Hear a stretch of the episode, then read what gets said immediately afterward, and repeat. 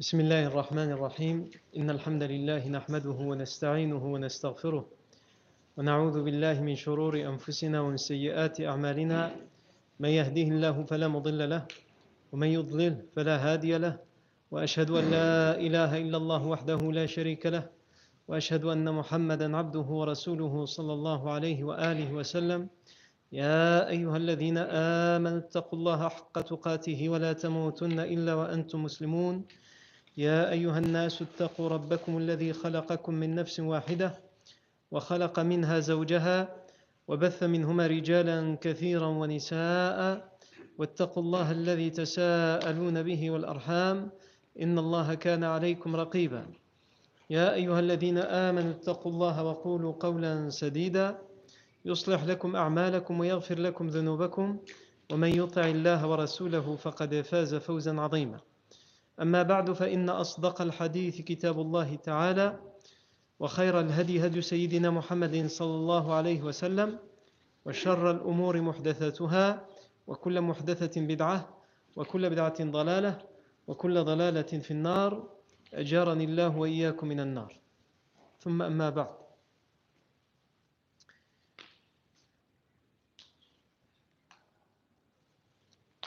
La semaine dernière, on s'est arrêté dans la vie du prophète à l'interdiction de se lamenter pour les morts idolâtres de Badr.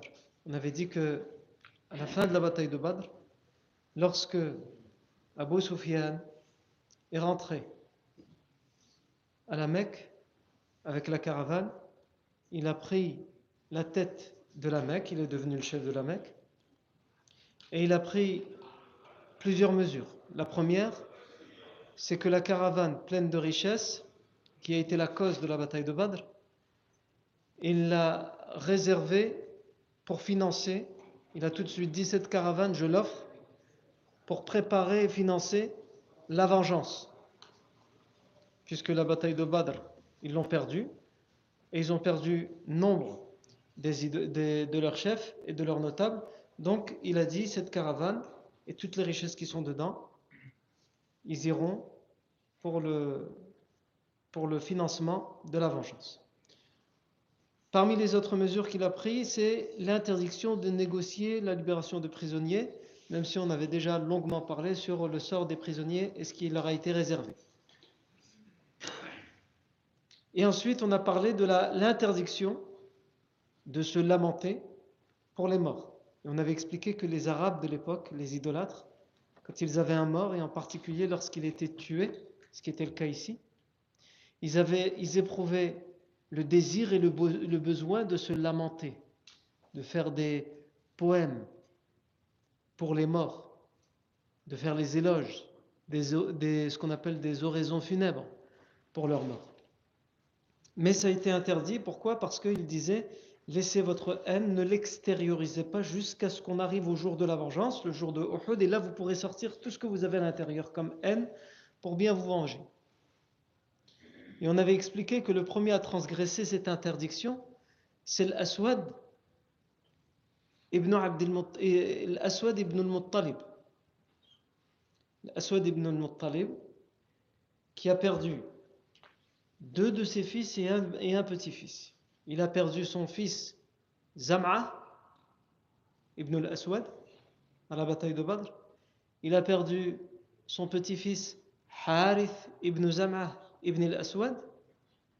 Et il a perdu euh, son autre fils Aqil ibn al-Aswad. Il avait même fait euh, un poème, donc justement pour se lamenter. C'était à quelle occasion? On avait expliqué que c'était à l'occasion de...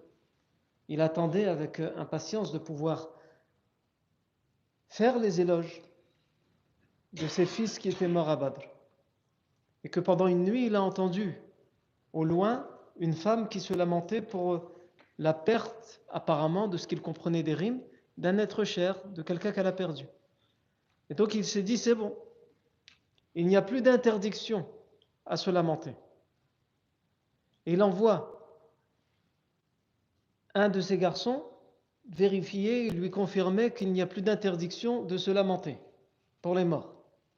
Mais le garçon revient et lui dit On s'est trompé, elle pleure pour euh, son chameau qui est perdu ou qui est mort.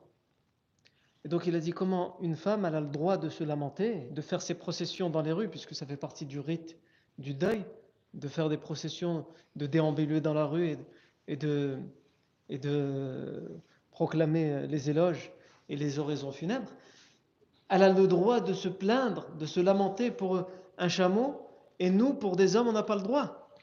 Et donc là, pour lui, c'était trop, et il va être le premier à transgresser cette interdiction de lamentation, il va sortir, et il va se mettre à entonner des rimes qu'il improvise pour ses, trois, pour ses deux fils et son petit-fils qui sont morts à Badr, et il va dire أتبكي أن يضل لها بعير ويمنعها من النوم السهود فلا تبكي على بكر ولكن على بدر تقاصرت الجدود على بدر صرات بني هصيس وبني مخزوم ورهت, أب ورهت أبي الوليد وبكي إن بكيت على عقيل وبك حارثا أسد الأسود وبكيهم ولا تسمي جميعا. وما لأبي حكيمة من نديد. ألا قد ساد بعدهم رجال ولولا يوم بدر لم يسودوا elle dit أتبكي أن يضل لها بعير. Est-ce qu'elle pleure parce qu'elle a perdu un chameau? ويمنعها من النوم السهود. Et c'est ce qui l'empêche de dormir, c'est ce qui cause ces insomnies, le fait d'avoir perdu un chameau.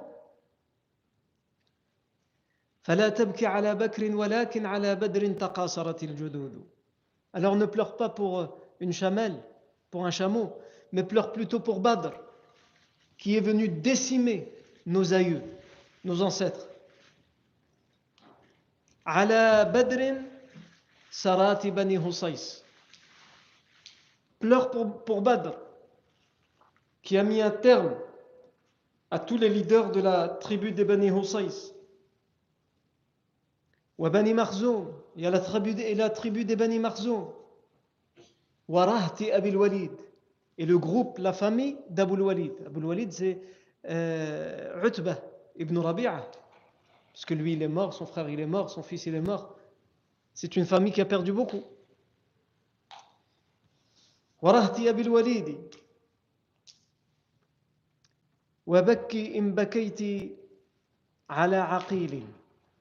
et pleure si vraiment tu veux pleurer. Donc il s'adresse à cette femme. Si vraiment tu veux pleurer, alors pleure pour Aqil. Ça c'est son fils, Aqil.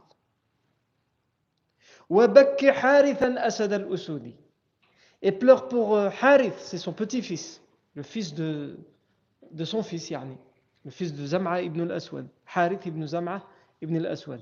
Et pleure pour euh, Harith, Asad al-Usudi, le roi des lions, le lion des lions, yani. وبكيهم ولا تسمي جميعا فما لأبي حكيمة من نديدي Pleure-les et tu ne seras jamais à la hauteur malgré toutes les larmes que tu pourras verser. فما لأبي حكيمة من نديدي Et Abu Hakima, il n'a pas d'égal. Abu Hakima, lui, c'est l'autre fils, c'est Zam'a. Son fils Zam'a, il était surnommé Abu Hakima. Et il était considéré comme un notable et un leader de la Mecque, un chef de la Mecque. Donc il dit, lui, il n'y a personne qui était comme lui. Il n'a pas d'égal.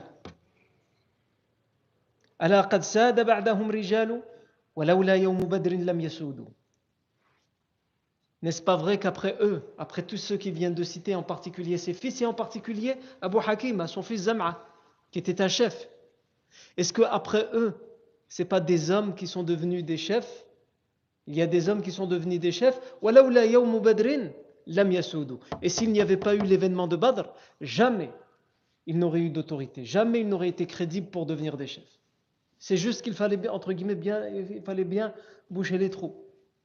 Et ça, c'est implicitement une critique qui fait au nouveau chef de la Mecque, c'est-à-dire Abu Sufyan. Puisqu'on avait dit qu'il lui reprochait beaucoup, les gens de la Mecque. Et donc on va s'intéresser aujourd'hui euh, à un dernier point qui concerne la ville de la Mecque et ensuite on va avancer, on va retourner à Médine.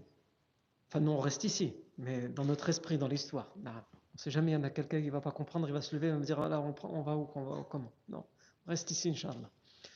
Donc, euh, à la Mecque, le dernier point auquel on s'attache, nous, on a, expliqué que il faut, il faut vraiment bien comprendre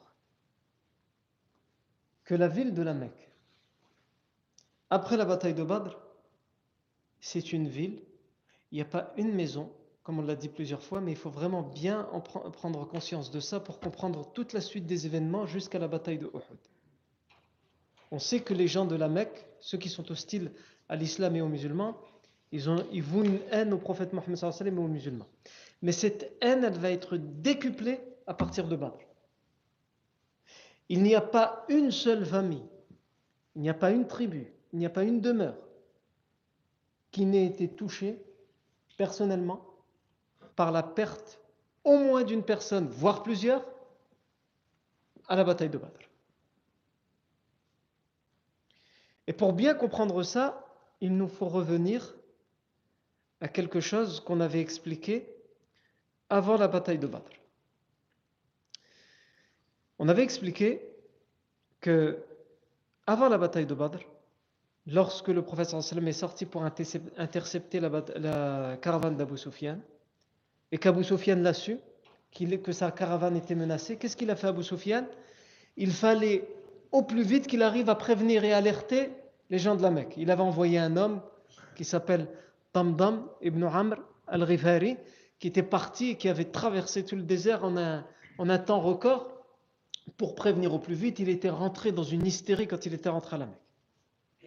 Mais, à trois, mais trois jours avant qu'il n'arrive, c'est-à-dire, parce que nous on sait qu'il avait mis, on avait dit qu'il avait mis trois jours et trois nuits sans s'arrêter, ou en tout cas pratiquement sans s'arrêter, jusqu'à Mecca.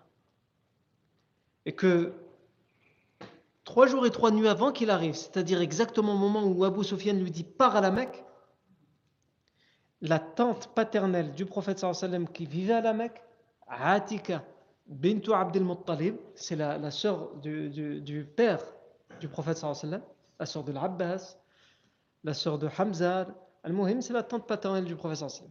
Elle avait fait un, rêve étrange qui lui avait fait peur et qui l'avait perturbé. Dans ce rêve, qu'est-ce qu'elle avait vu? Elle avait vu un homme un homme qui était sur une monture, qui est arrivé à la Mecque et qui s'est mis à crier trois fois Ya la Rodar, infiru ila masari'ikum fi thalath.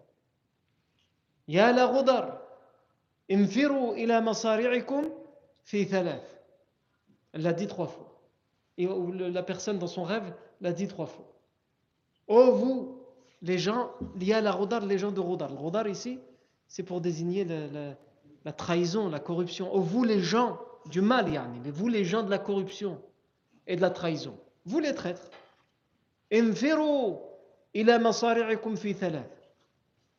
Levez-vous, allez à votre mort, à votre perte, à votre ruine, dans trois. Dans trois quoi? Dans trois jours? Dans trois semaines Dans trois mois Al-Muhim, il a dit dans trois. Fi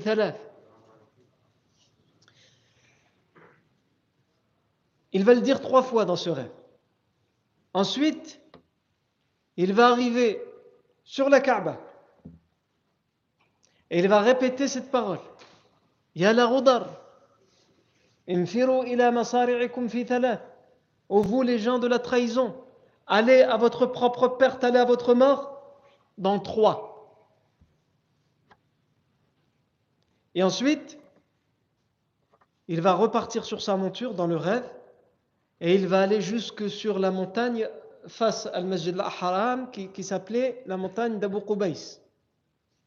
Et sur la montagne d'Abu Qubays, il va répéter encore une fois Ya la rodar, infiru ila masari'ikum fi ô vous les gens de la trahison, allez à votre propre perte dans trois. Et à ce moment-là, il va pousser un rocher du haut de la montagne d'Abu Qubays. Donc on est toujours dans le rêve de Atika. Hein. Ça ne s'est pas passé en vrai. il va pousser, il va pousser un rocher qui va euh, dégringoler du haut de la montagne jusqu'à la ville de la Mecque. Et quand il arrive et qu'il rebondit ce rocher sur la ville de la Mecque, il va se fracasser en, en plein de morceaux, et chaque morceau viendra fissurer, fracasser chaque demeure de la Mecque. Et elle va sursauter, elle va se réveiller. Et ce rêve lui fait peur, il la perturbe. Donc elle va aller voir son frère, l'Abbas ibn Abdel Muttalib, anhu, et elle va lui dire J'ai fait un rêve qui me fait peur. Il va lui dire Raconte ton rêve, et elle va lui raconter. L'Abbas ibn Abdel Muttalib va lui dire Ne raconte à personne ce rêve. Parce que ce n'est pas un rêve euh, ordinaire. Ça a l'air d'être un vrai rêve, yani, un rêve qui veut vraiment dire quelque chose. Alors ne le raconte à personne. Parce que qu'est-ce que ce rêve raconte? On ne sait pas ce qu'il veut dire exactement. Mais ce rêve, peu importe ce qui va se passer, il veut clairement dire qu'il va se passer quelque chose, un grand malheur qui va toucher chaque demeure et chaque famille de la ville de la Mecque. Donc il lui dit, il ne faut surtout pas le raconter. Sauf que l'Abbas ibn Abdel Muttalib lui-même est perturbé par ce rêve. Il se répète ce rêve, ça lui fait peur, il est perturbé. Et donc il va en parler à un ami. Cet ami c'est qui? C'est le Walid ibn Utbah. Je vous rappelle, le Walid ibn Utbah, c'est un des trois qui va mourir en duel à Badr. il ne le sait pas encore. Il va le raconter à Walid, il va dire Écoute, ma soeur, elle a fait un rêve qui me perturbe. Mais ça doit rester entre nous. Il hein. faut le dire à personne. Et nous, on sait que quand on dit à une personne, il faut le dire à personne, c'est comme si tu lui as dit, il faut que tout le monde le sache. Et donc le va lui dire, tu peux me faire confiance, raconte-moi. Quand il va lui raconter, il va dire, ah oui, c'est étrange, c'est perturbant. Et donc lui aussi, il ne va pas réussir à le garder pour lui. Il va le dire à qui? À son père, Utba ibn Rabi'a. Et Utba, c'est l'ami de qui? D'Abu. Donc Utba, il va le raconter à qui? À Abu. Et Abu il va en parler. Et Ikhlas, toute la ville de la Mecque, parle de ce rêve. Est au courant de ce rêve. Quand tu, quand tu as un secret qui te concerne, toi, garde-le. Si tu penses que tu peux faire confiance à une personne, bien sûr qu'il y a des personnes à qui on peut faire confiance, mais ils, se comptent sur les doigts de la main. Ils sont rares, ces personnes-là.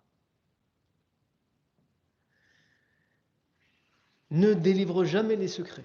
D'abord, ceux, qu'on t'a confiés, ça, c'est une interdiction, même à ceux, même ceux à qui tu peux faire confiance. Mais ensuite, lorsque ça te concerne toi et tu veux que personne ne le sache, ne, le délivre pas ou alors ne, le délivre qu'à ceux qui vraiment, ils ont prouvé maintes et maintes fois qu'ils euh, sont dignes de ce qu'on peut leur confier comme secret ou de ce qu'on peut leur confier comme des amana. Et le secret fait partie des amana. Mais si tu le, tu le livres à quelqu'un et qu'ensuite tout le monde le sait, il ne faut pas t'en prendre à la personne à qui tu as livré ce secret, ce secret, il faut t'en prendre à toi-même. Comme le disait l'imam Shafi'i dans un, dans un poème, il disait إذا المرء أفشى بسره إذا المرء أفشى سره بلسانه ولام عليه غيره فهو أحمق. إذا ضاق صدر المرء عن سر نفسه فصدر الذي يستودع فصدر الذي يستودع السر أضيق. Qu'est-ce qu'il dit ici? Il dit Ajib, il a hikma, la sagesse. On voit l'expérience qu'il avait dans ça. Il dit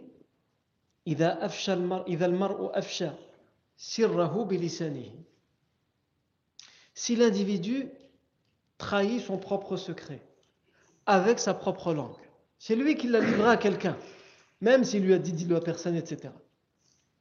Mais c'est lui qui a livré le secret à quelqu'un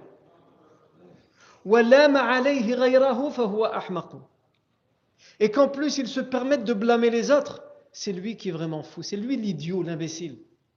Parce que c'est lui qui a livré le secret. C'est qui l'origine de la fuite C'est lui. Pourquoi il s'en prend à l'autre à qui il a parlé C'est toi qui as parlé en premier. Si toi tu n'avais pas parlé, tu n'aurais pas à en vouloir à l'autre. Tu reproches à l'autre d'avoir fait ce que toi-même tu as fait. Et ensuite il dit إذا ضاق صدر المرء عن سر نفسه فصدر الذي يستودع السر أضيق Si ta poitrine est trop étroite pour contenir ton propre secret, eh bien sache que la poitrine de l'autre sera encore bien plus étroite que la tienne pour contenir ton secret. C'est ton secret à toi.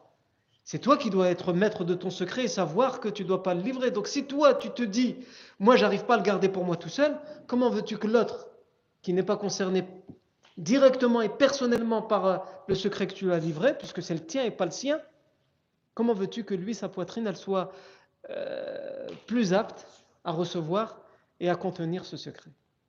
Si tu, considères que ta poitrine est trop exiguë, trop étroite et que ce secret est trop vaste pour la taille de ta poitrine, alors tu peux le confier à qui tu veux. Sa poitrine aussi, elle sera trop exiguë pour le, pour le contenir. Non.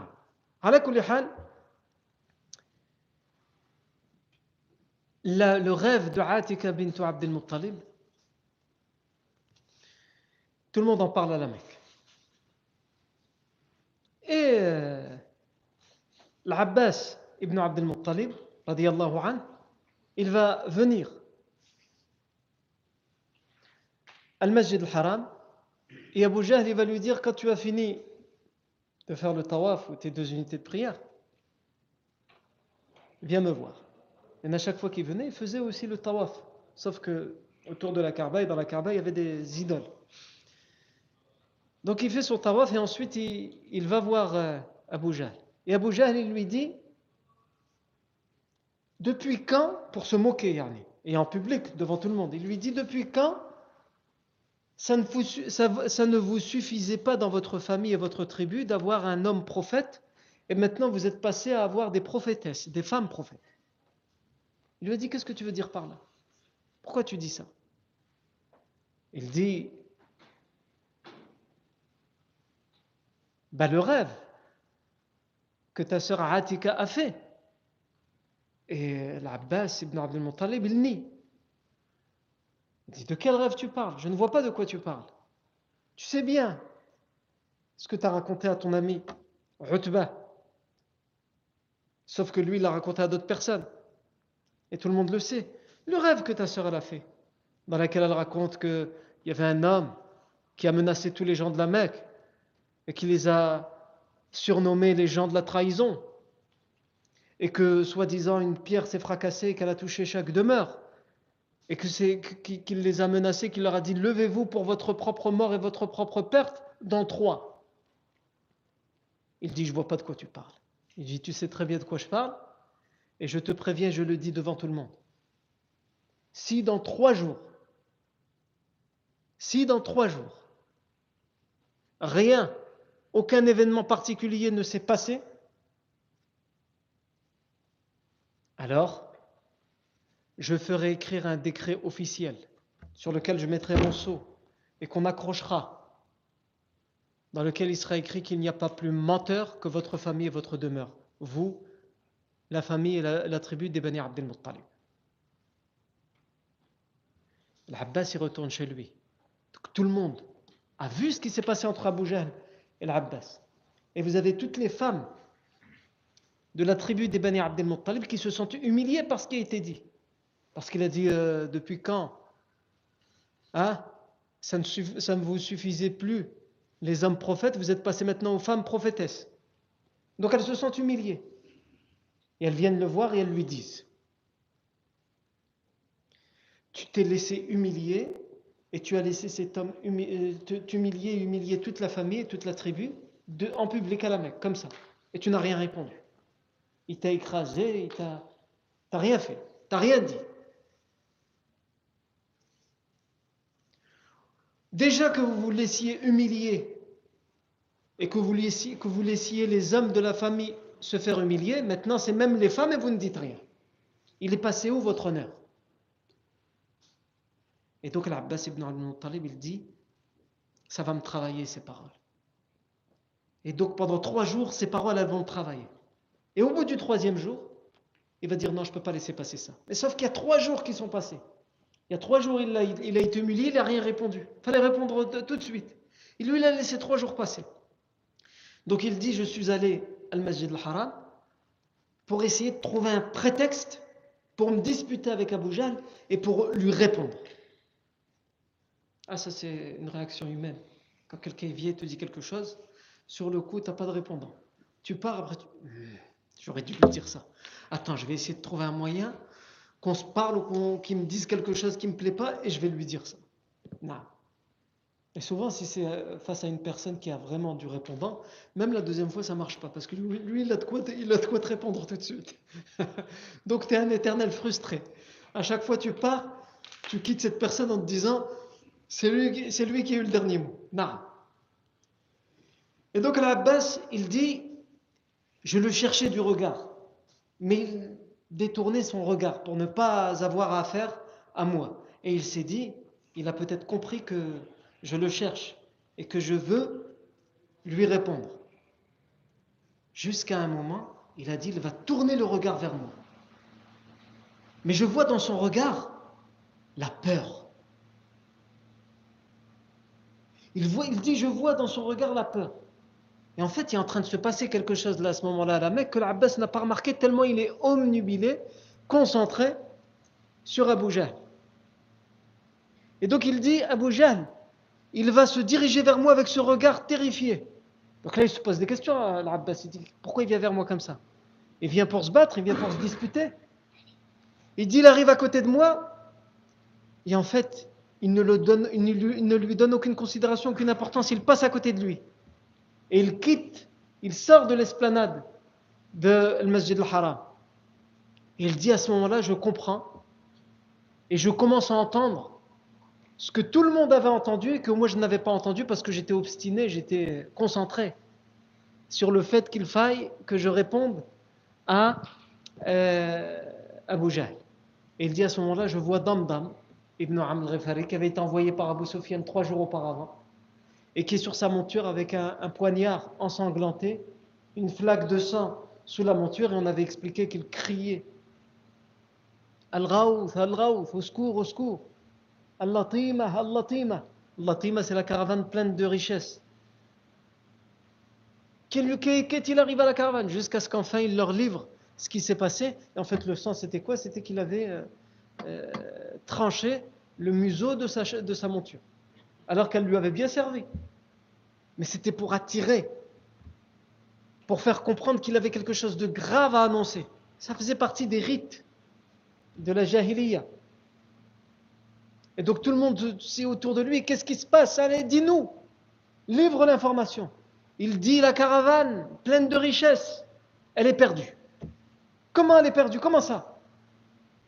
Mohammed et ses compagnons sont sortis pour euh, l'intercepter. Et je ne sais pas, même si vous sortez maintenant, est-ce que vous aurez le temps de la détourner, de la sauver? Et donc là, Abu il va partir dans son, dans son élan et il va décréter la mobilisation générale et on va parvenir sur ce qui s'est passé après. Après, c'est la bataille de Badr. Pourquoi je suis revenu sur ce rêve? Pour expliquer que ce qui, a été. Alors d'abord, je rappelle que le rêve de Atika, il est, il est raconté par l'historien Ibn Hisham. On lui a rapporté à lui ce rêve, mais rien ne permet d'authentifier ce rêve.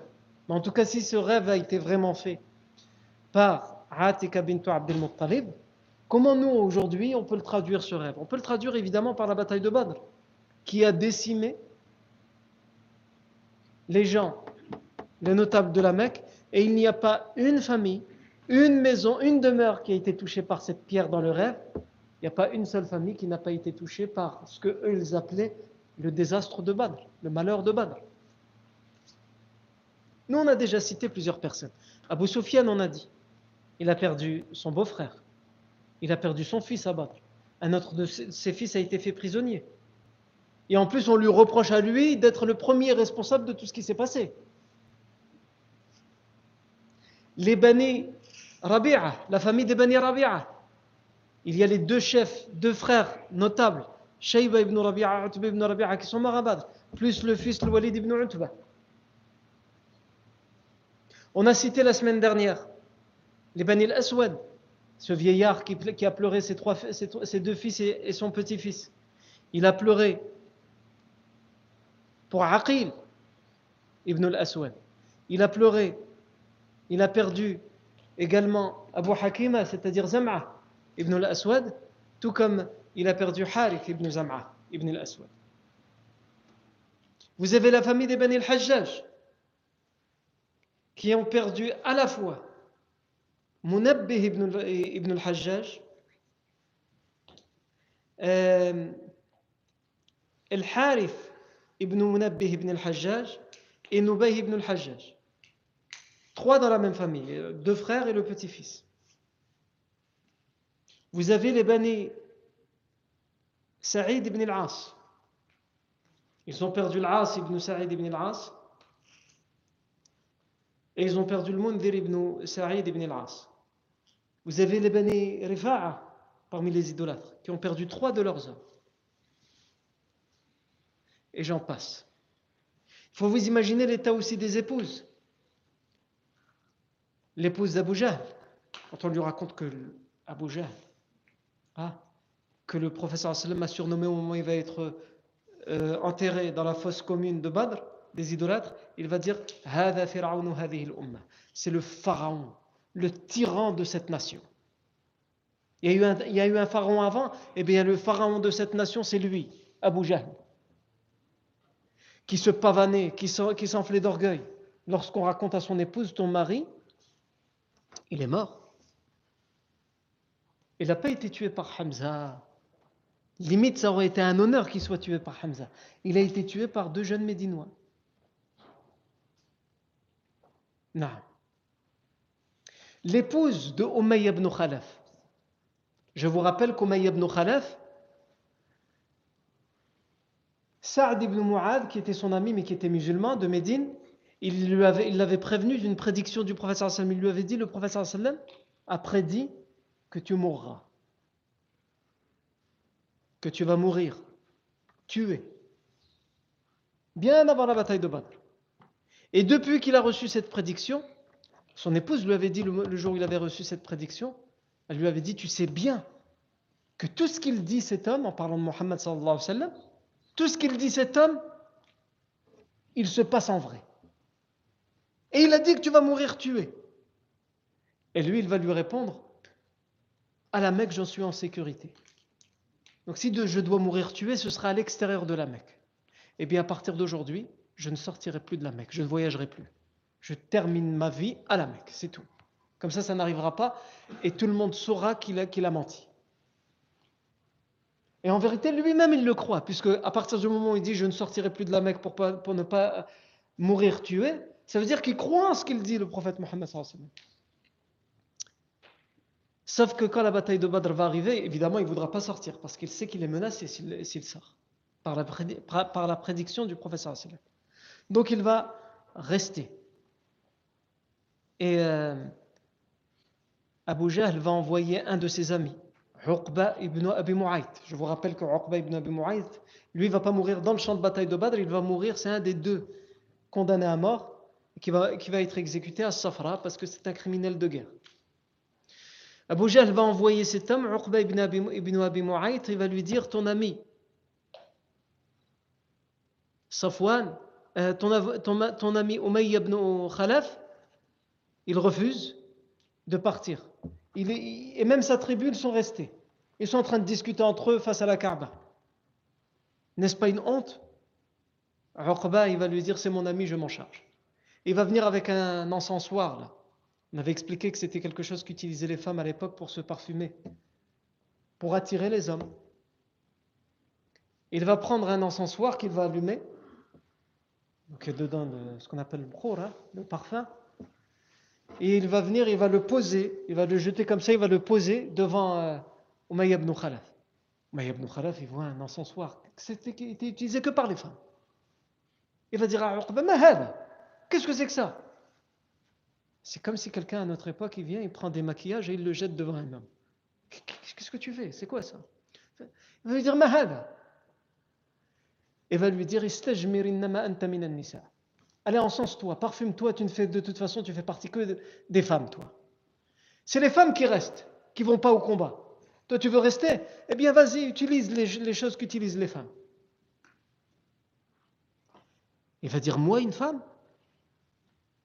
Il va s'adresser à sa tribu, il va dire, allez, levez-vous. Allez vous préparer pour les armes, on va montrer avec les armes et les montures, on va leur montrer qui sont les femmes et qui sont les hommes. Et sa femme va lui dire, mais tu es fou, tu sais très bien qu'il y a la prédiction. Et il va lui dire, ne t'inquiète pas, je retarderai.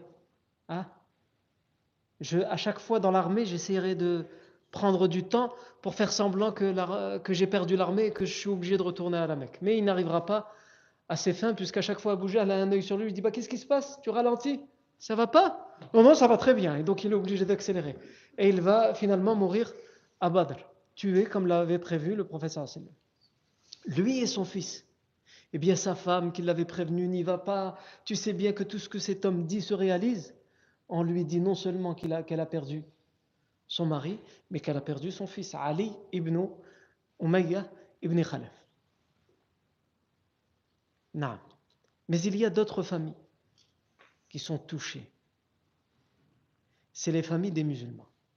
On avait expliqué, nous, que Abu Rafi' et Umm Fadl, l'épouse de Al-Abbas, comment elle va se battre et se disputer avec Abu Lahab au moment où, d'une certaine manière, l'esclave de l'Abbas va se réjouir quand il va entendre que les notables de la Mecque ont été tués à Badr. Et c'est une famille qui cache leur islam. Et cet esclave est musulman, mais il cache son islam pour ne pas être torturé. Mais par réflexe, lorsqu'il va entendre un tel a été tué, un tel a été tué, un tel a été tué, et en plus il va entendre quelqu'un qui va témoigner, qui va dire, il y avait des hommes qui faisaient la taille des cieux et de la terre. A qui étaient aussi grands d'ici jusqu'en haut et qui nous frappaient. Et lui, il va se retourner et va dire Tilka wallah il malaika. Ça, ce sont, wallah, ce sont les anges, ça. Et en effet, nous, on avait expliqué que les anges avaient été envoyés par Allah Azzawajal. On peut citer également Zainab, la fille du professeur sallam, qui est à Mecca au moment de la bataille de Badr. Son mari est un, est un idolâtre qui participe à la bataille de Badr et qui va être fait prisonnier par les musulmans. Elle n'a aucune nouvelle de son mari quand tout le monde apprend la mort de ses proches et que c'est un désastre. Elle n'a aucune nouvelle de son mari. Donc d'un côté, elle est contente pour son père, en plus elle est musulmane et elle cache son islam. Et de l'autre côté, elle est extrêmement inquiète pour son mari. On peut citer toujours dans la famille du professeur sallam. Naufal ibn Khuwaylid. C'est qui Naufal ibn Khuwaylid? C'est le frère de Khadija bint Khuwaylid, la première épouse du professeur sallam. Même si à cette époque-là, Khadija anha était déjà décédée, le professeur sallam a toujours eu un sentiment qui ne s'est jamais usé à l'égard d'affection à l'égard de Khadija bint Khuwaylid anha. Et lui, c'est son frère. Son frère était un idolâtre et il était même très hostile à l'islam.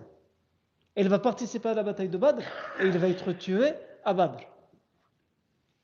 Donc même s'il est tué à Badr, même s'il était hostile à l'islam, ça reste malgré tout le frère de l'épouse du professeur sallam, le beau-frère du professeur sallam. Et on peut citer également Umm Kalfoum bint Uqbah ibn Abi Mu'ayt. On vient de parler de Uqba ibn Mu'ayt, celui qui a jeté l'encensoir. Et on a dit que lui, il va, faire, partie parmi les 70 prisonniers que le professeur va dire, eux deux, ils ne peuvent pas avoir la vie sauve. Ce sont des, criminels de guerre. Les autres, certains ont été libérés contre rançon, d'autres contre des conditions orales, d'autres contre rien. Bref, tout le reste va être libéré. Mais ces deux-là, non. Et Umm Kalthoum est musulmane. Elle cache son islam. Et elle va apprendre, dans un premier temps, que son père, on n'a aucune nouvelle de lui.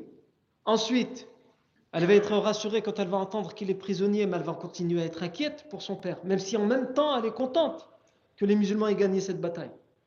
Et ensuite, elle va apprendre, alors qu'on négocie les libérations des prisonniers, et qu'elle va envoyer, elle et, ses deux frères vont envoyer une rançon pour faire libérer leur père. Ils vont apprendre que certes il faisait partie des prisonniers, mais qu'il a été tué. Umm Kalfoum. Eh bien, une sourate, une sourate qui a été révélée qui s'appelle Al-Mumtahana, l'éprouvé, la femme éprouvée. Et beaucoup de Mufassiroun disent qu'elle a été révélée cette sourate en parlant d'elle, la femme éprouvée. C'est sur une autre épreuve en vérité qu'a été révélée cette, cette mais elle est quand même éprouvée. Dans toute sa vie, elle a été éprouvée cette femme. Imaginez-vous quel sentiment il se mélange en elle. D'un côté, elle est musulmane, elle est contente pour le professeur. Et ça, il ne faut pas l'oublier. Nous, on parle avec 1400 euh, ans de recul. Ah, la bataille de Badr, c'était la première grande bataille de l'islam, c'était la, la, victoire, etc. Mais les gens, qu'ils soient à la Mecque ou à Médine, ils étaient partagés par ces sentiments. À la rigueur, il n'y avait que les musulmans de Médine, les musulmans médinois Ansar, qui n'avaient pas de proches à la Mecque, qui n'avaient pas, qui pouvaient vraiment que se réjouir. Mais quant aux musulmans qui cachaient leur islam à la Mecque, ou les idolâtres qui étaient, qui étaient à la Mecque, ou les musulmans de la Mecque mais qui étaient à Médine, tout cela, ils avaient des, des sentiments partagés parce que dans la bataille, en fait, ils se sont battus contre des ennemis dans la religion, mais contre des frères, contre des pères, contre des cousins, contre des gens de la même tribu.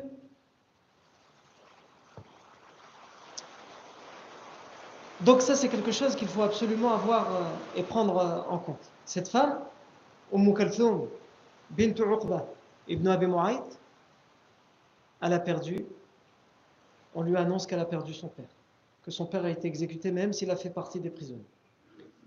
Il y a une sourate qui a été révélée pour elle qui s'appelle Al-Mumtahana, mais qui va être révélée plus tard, lors de la septième euh, année de l'Égir, lorsque cette femme, elle va prendre la décision parce qu'elle n'en pourra plus, puisqu'elle a deux frères qui ne sont pas musulmans et qui à chaque fois la martyrisent et la persécutent quand ils vont découvrir plus tard son islam, elle va décider de se sauver et de faire la hijra toute seule à Médine pour se sauver de cette persécution. Sauf qu'elle se sauve à un moment où le pacte de l'Hudaybiyah était conclu entre le professeur sallam et les idolâtres. Et ce pacte dit que n'importe quelle personne, quand bien même il serait musulman, qui se sauve de la Mecque pour aller à Médine, le professeur sallam doit le rendre. Mais pas inversement. Si une personne de Médine décide de se sauver à la Mecque et de partir à la Mecque, les, les Mecquois ne sont pas obligés de le rendre. Le professeur va accepter cette condition. C'est une des conditions qui va être critiquée par euh, Omar ibn al-Khattab, mais ça, on reviendra sur ça quand on fera le pacte de l'Hudaybiyah. Donc cette femme arrive à Médine, et quelques jours plus tard, ses deux frères arrivent à Al-Madina, ils disent au professeur sallam, nous avons un pacte, les personnes qui se sauvent de la Mecque et qui viennent ici, tu dois nous les rendre. Et notre sœur s'est sauvée. Et avant elle, il y avait des hommes qui s'étaient sauvés. Et leur famille était venue les chercher. Le professeur sallam leur dira Je ne peux rien faire pour vous. je me suis engagé pour quelque chose, je, suis obligé de vous rendre. Et ces hommes-là, qu'est-ce qu'ils vont faire? Ils vont, être, ils, vont, ils, vont, ils vont, être, repris à la Mecque et ils vont se sauver. Mais cette fois, ils, n'iront pas à Médine. Ils iront dans d'autres tribus. Et ils iront propager l'islam dans d'autres tribus. Et l'islam va tellement se propager dans les autres tribus que la Mecque va venir et ils vont négocier au professeur l'annulation de cette clause. Garde-les à Médine. Parce qu'ils comprennent maintenant que les gens qui se sauvent, ils vont plus à Médine, mais ils vont ailleurs, et que l'islam se propage ailleurs. Et ils veulent pas de ça. Donc il lui dit, s'il te plaît, on annule cette clause. Le professeur Hassan, il va dire, il va dire à non. Vous avez voulu cette clause? Eh bien, on va la respecter jusqu'au bout. Mais là, je reviens à Umm Kalthoum bint Uqba ibn Abi Mu'ayt, lorsqu'elle va arriver à Médine, et que ses deux frères vont la réclamer, le professeur sallam, cette femme va, le supplier. Va dire, Ya Rasulallah, je ne suis pas un homme, je suis une femme. Il me martyrise, il me persécute. Le prophète sallam va recevoir la révélation euh, de la surat Mumtahana à cette occasion. Pourquoi? Parce que ses deux frères, ils disent elle n'est pas musulmane. Elle prétend être musulmane, mais elle ne l'est pas. Elle a juste voulu se sauver de notre autorité pour nous faire honte et pour salir l'honneur de la famille, alors qu'ils savent très bien qu'elle est musulmane. Mais ils ont peur que s'ils admettent qu'elle est musulmane, le professeur sallam refuse de la rendre. Donc le professeur sallam, il va recevoir la révélation de Mumtahana, dans laquelle Allah dit au professeur sallam quand les femmes émigrent vers toi, éprouve-les. C'est ça qu'on l'appelle l'éprouver, en parlant d'elle. Et en parlant de toutes les femmes qui vont la suivre, même si elle, elle a été éprouvée à bien d'autres égards. Non. Et l'épreuve que le professeur sallam fait soumettre à ces femmes pour voir s'il peut les, garder, c'est selon certaines versions, il les fait jurer par Allah qu'elles sont vraiment musulmanes. Et selon d'autres versions, il leur fait prêter serment d'allégeance à l'islam et à la foi en Allah Azza Et donc, cette femme, elle va rester et les femmes resteront. Elles ne seront pas livrées. C'est que les hommes qui seront livrés à, la Mecque. Le professeur Sam leur dira Nous avons dit les hommes. Ah jamais nous n'avons pensé aux femmes, nous n'avons pas euh, dit que les femmes devaient être livrées. Non. À la l'heure de l'Isha est, déjà arrivée. Et euh, on retourne à la ville de Médine. On y retournera surtout la semaine prochaine, Inch'Allah ta'ala. Pour parler de quoi? Pour parler d'un danger qu'on ne voyait pas arriver, parce que là on était, on était concentré sur Badr, sur ce qui va se passer avec les idolâtres.